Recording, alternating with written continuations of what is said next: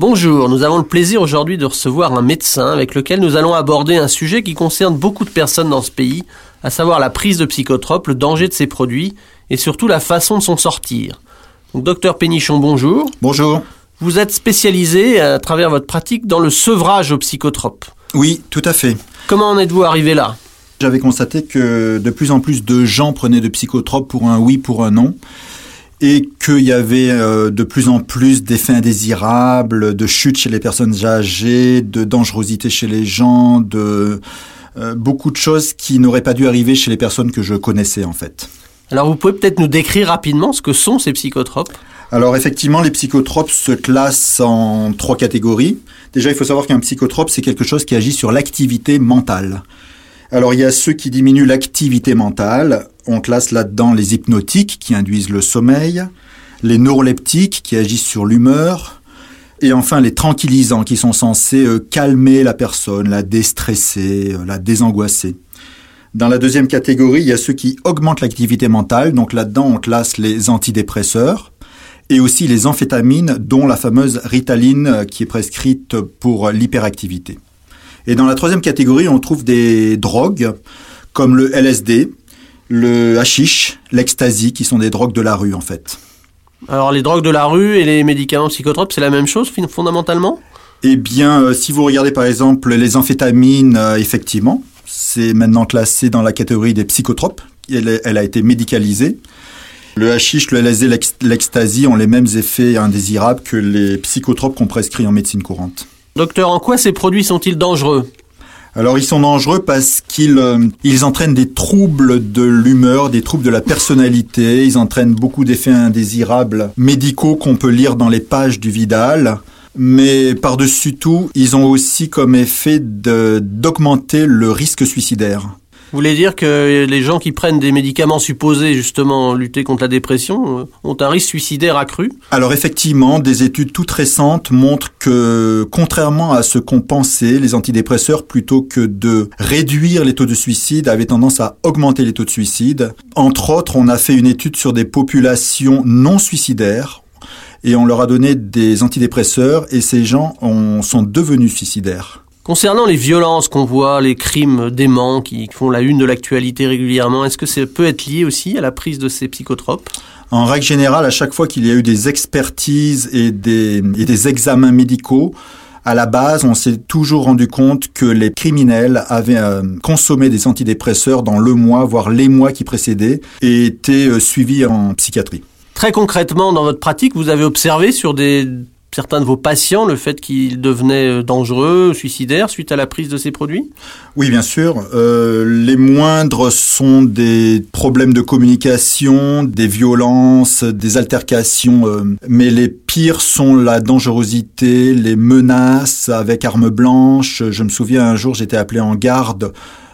auprès d'un patient qui avait consommé un psychotrope et qui avait bu de l'alcool par-dessus et cette personne menaçait toute sa famille avec un couteau, avait euh, mis la maison euh, sens dessus dessous et j'étais censé régler la situation. Alors pourquoi les Français prennent-ils autant de ces produits? Je rappelle qu'ils en prennent trois fois plus que les Allemands ou les Italiens.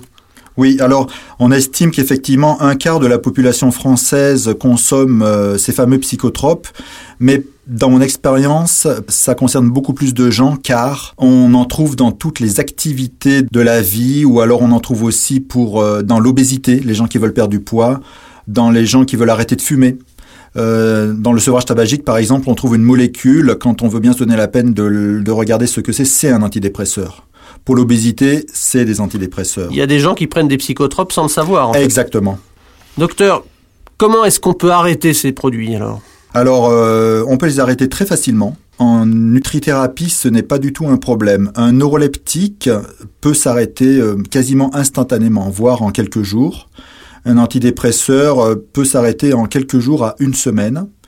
Les plus difficiles à arrêter sont la classe des benzodiazépines qu'on rencontre très très fréquemment. Alors ça concerne le Lexomil, le Tranxène, le Temesta, le Seresta euh, et j'en passe. Ce sont pourtant les produits a priori les plus courants, les plus anodins, on a tendance à penser? Oui, exactement. On peut penser que ce sont les plus anodins, mais en réalité, euh, les patients sont dans un tel nuage, ils ont tellement la tête dans le sable qu'ils se rendent même pas compte que c'est le médicament qui leur provoque euh, ces effets. Alors très concrètement, comment on fait pour arrêter?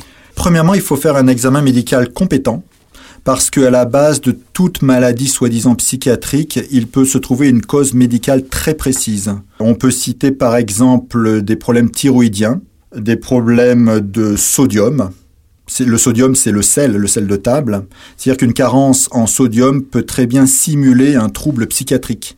Il suffit de donner euh, du, du sel à la personne et le trouble psychiatrique cesse. Il y a beaucoup, beaucoup d'examens qui peuvent être dosés dans le sang de façon très, très facile. Il y a aussi des déficiences en vitamine B, en particulier la vitamine B1, la B6, la B9, la B12.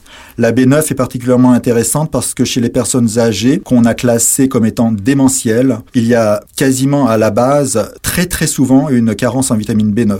Quand on a un petit coup de blues comme ça, qu'est-ce que vous conseilleriez?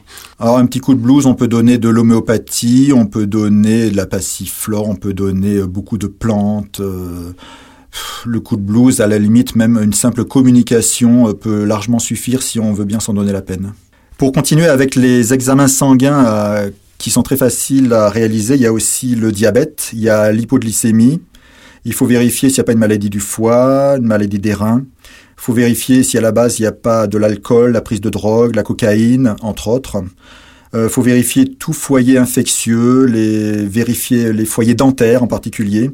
Il y a des signes de carence en magnésium qui sont très faciles à détecter à l'observation et qui sont très très importants à détecter parce que une simple perfusion ou injection, voire même du magnésium par voie orale, peut complètement régler la situation. Il faut savoir que pour le magnésium, par exemple, le stress de la vie de tous les jours entraîne une perte de magnésium dans les urines. C'est physiologique. Et une personne qui perd du magnésium peut simuler des troubles au minimum de spasmophilie, voire d'hystérie, voire carrément de crise euh, mentale. Il suffit simplement de la supplémenter en magnésium et le problème est réglé. Pour en terminer avec tous les examens qu'un médecin pourrait faire de façon très facile, il faut vérifier le fer, le cortisol, tout ce qui est tumeur cérébrale en faisant un scanner, une IRM. Vérifier bien sûr euh, l'état d'hydratation, la nourriture, la qualité du sommeil, le calme, le sentiment de sécurité. Euh, voilà. Docteur, je vous remercie. En conclusion, qu'est-ce que vous diriez à quelqu'un qui est sous psychotrope? Ben, Premièrement, de ne pas céder à la facilité euh, parce que la personne est responsable de sa propre santé. Deuxièmement, de demander toujours des produits les plus naturels possibles, car il faut savoir que les psychotropes sont des médicaments de synthèse. Or, le corps n'aime pas du tout ce qui est chimique. Par contre, le corps marche avec ce qui est biochimique. Donc, les patients devraient demander absolument à avoir les soins les plus naturels possibles. Euh, il devrait aussi être exigeant sur la qualité de la communication, sur l'écoute des médecins, même si les médecins n'ont pas toujours le temps, il a le droit d'avoir cette écoute. Et euh, ce que je pourrais leur conseiller aussi, c'est de voir un petit peu comment ils peuvent régler eux-mêmes leurs problèmes existentiels plutôt que de faire appel de façon euh, systématique à une molécule soi-disant miracle, mais qui peut provoquer plus de ravages que ce qu'on pense. Docteur, je vous remercie beaucoup. Pour tous ceux qui veulent en savoir plus sur ce sujet, vous pouvez contacter l'association Commission des citoyens pour les droits de l'homme. Vous pouvez téléphoner au 01 40 01 09 70 ou bien consulter le site internet de l'association www.ccdh.fr. Merci.